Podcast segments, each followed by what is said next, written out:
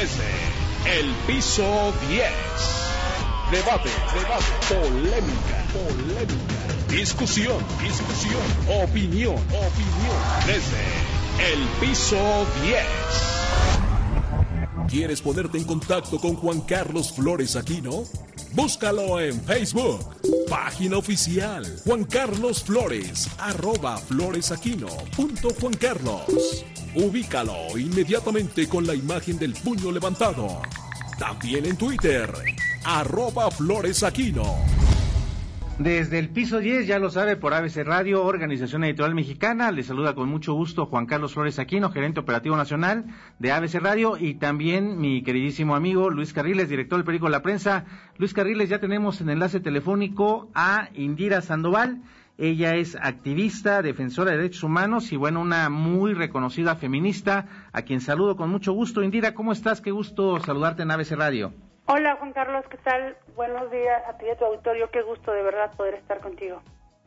Al contrario, Indira, pues eh, hay un tema muy, muy preocupante que tiene que ver con la violencia contra la mujer y los feminicidios que no dan tregua ni en pandemia.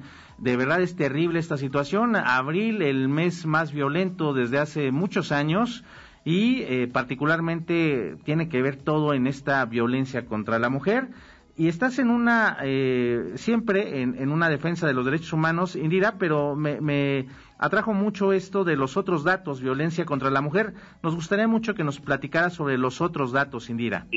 Claro que sí, muchas gracias.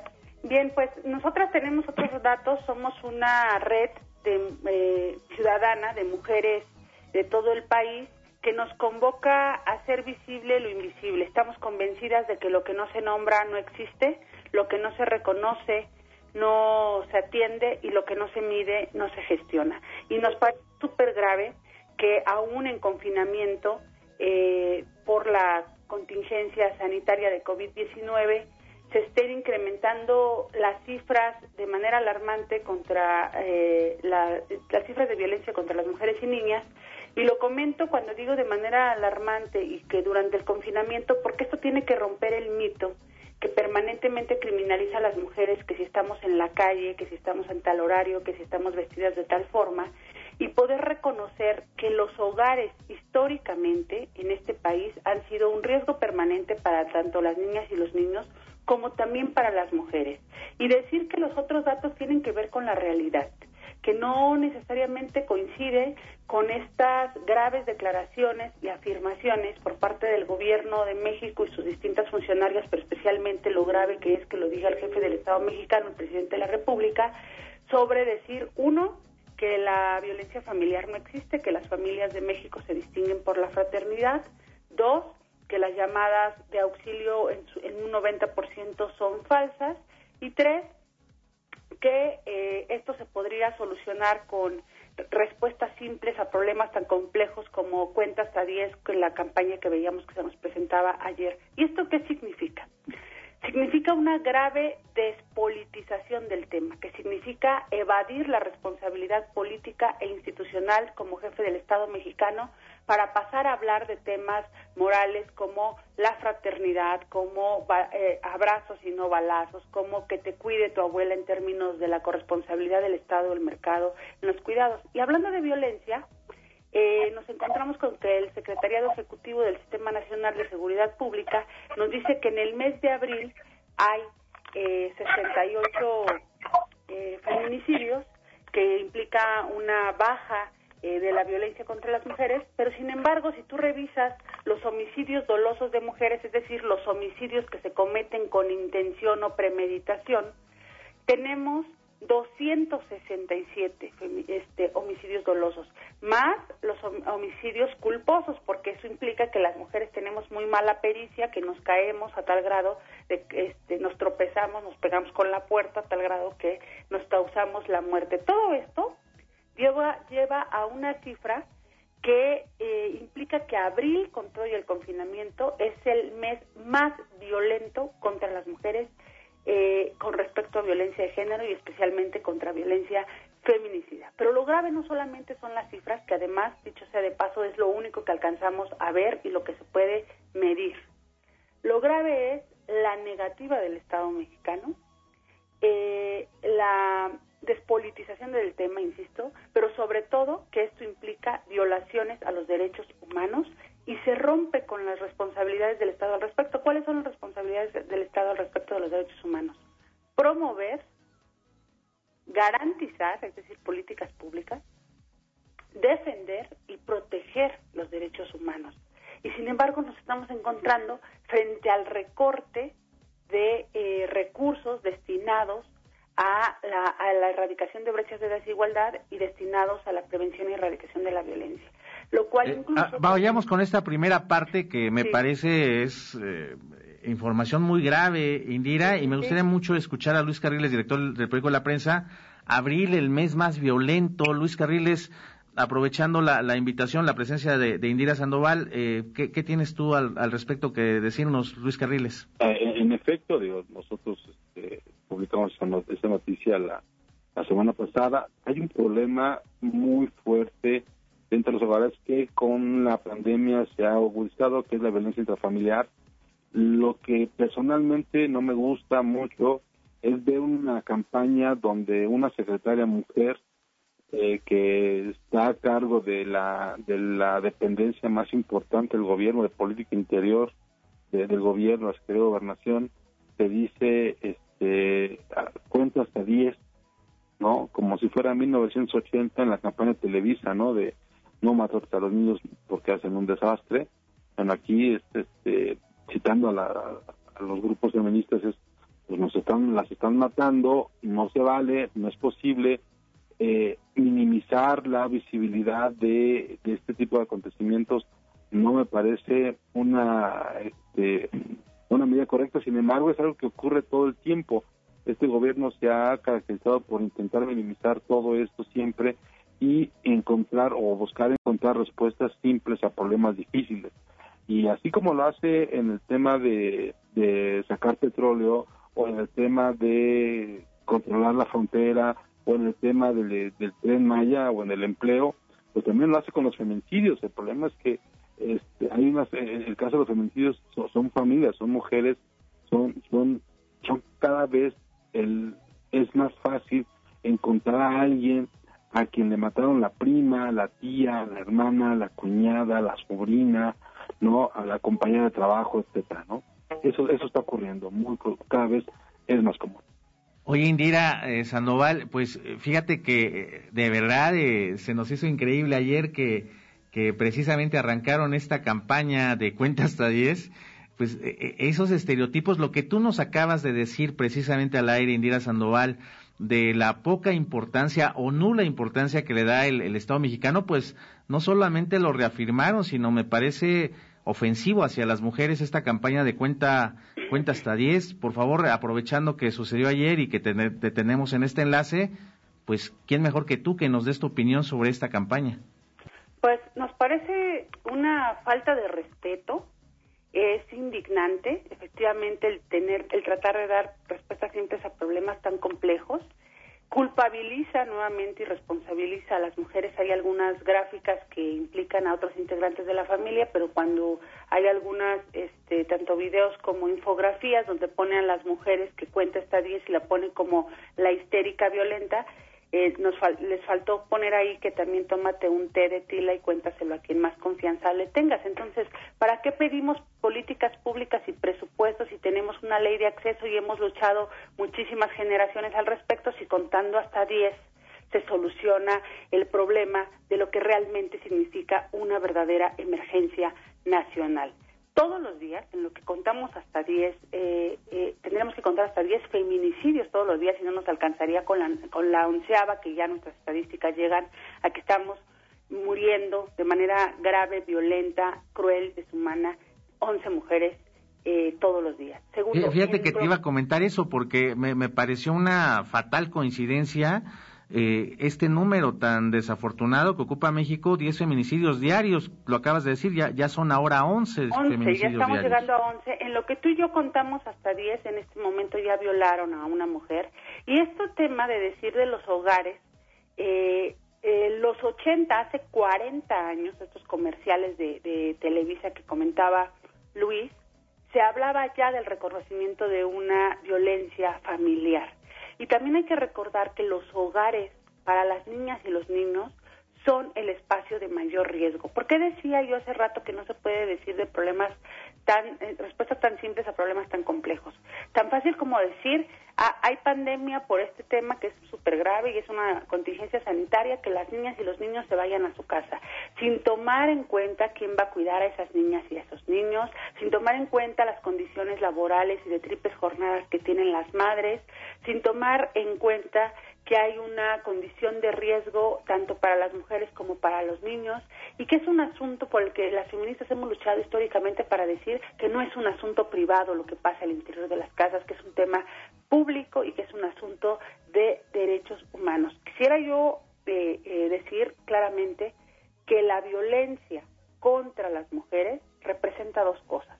El principal obstáculo para el desarrollo de las mujeres y niñas en cualquier ámbito de la vida y la violencia contra las mujeres es más letal que el COVID-19.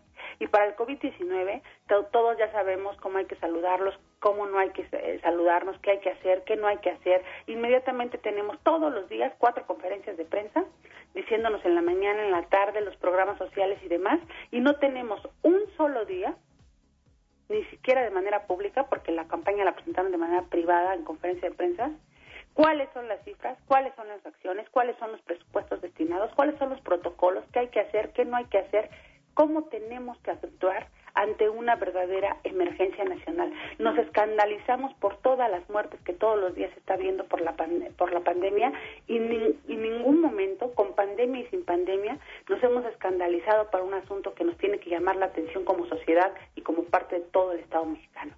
Indira, fíjate que eh, también hay algo que señalaba hace un rato Luis Carriles. Eh, es la primera vez que eh, una mujer ocupa el cargo de la Secretaría de Gobernación en la Ciudad de México. También es una es la primera vez que una mujer es elegida, ¿no? Ya ya había habido una mujer anteriormente, pero esta es elegida con una secretaria mujer y una una secretaria de gobierno. Es decir, hay, se supondría que hay feministas en este gobierno de la 4T. Bueno, ¿Quién más que Malú Micher, una destacada también eh, mujer que tú conoces muy bien, Indira?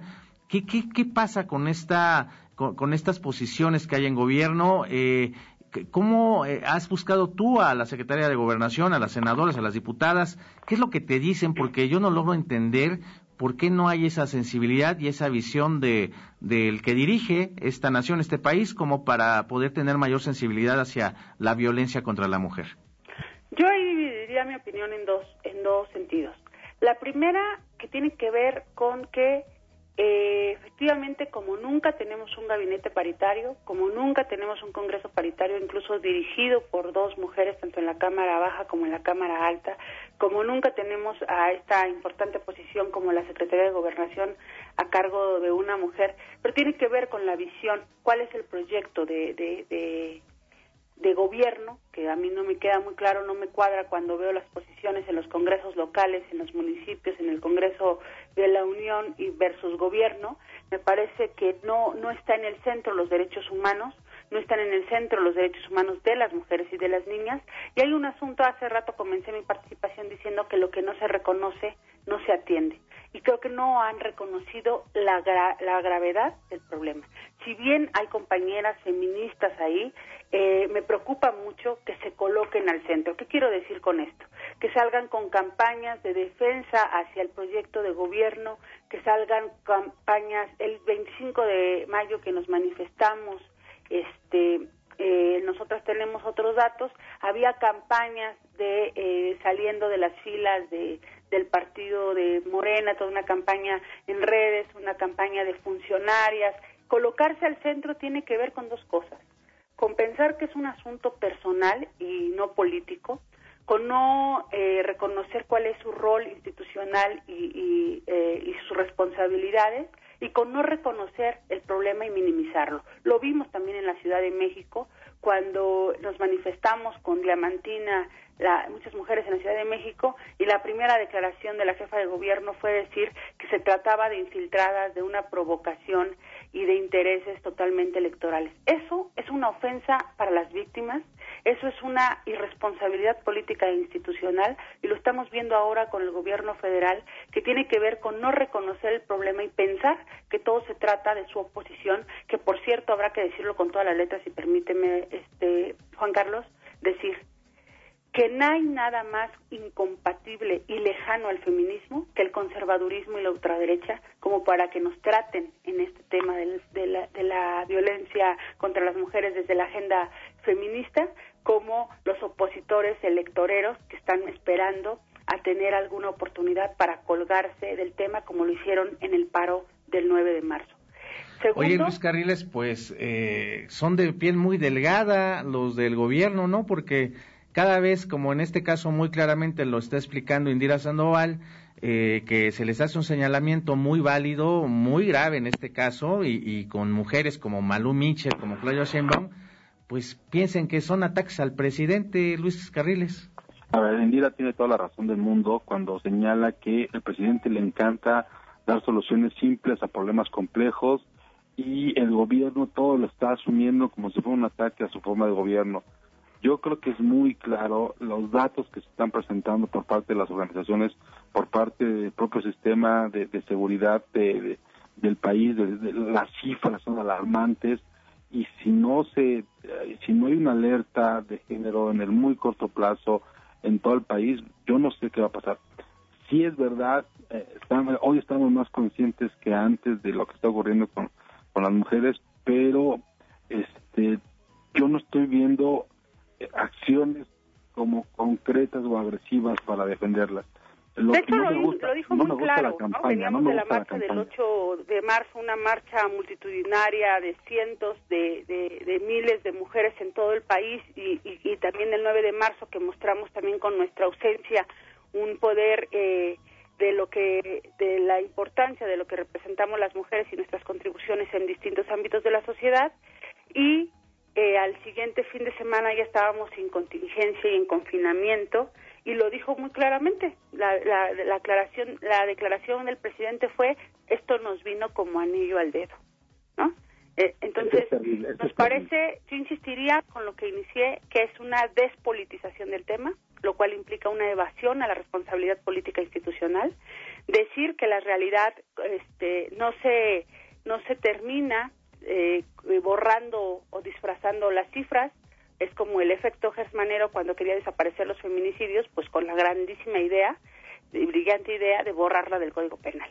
¿no? Entonces, nos parece que ah, tiene que haber una política de Estado, eso implica a los tres poderes de, del Estado. Tenemos que estar peleando por presupuestos eh, totalmente suficientes con perspectiva de género y encaminados a erradicar las causas estructurales de esto requerimos de que el Poder Judicial haga lo propio y de que el Poder Ejecutivo, por desgracia, no está tomando el papel como jefe de Estado y al contrario está mandándole un mensaje de impunidad especialmente a los agresores, diciendo que la vida de las mujeres y las niñas pues no importa, pasan a segundo plano, habría que hablar de forma de otra, de otros temas.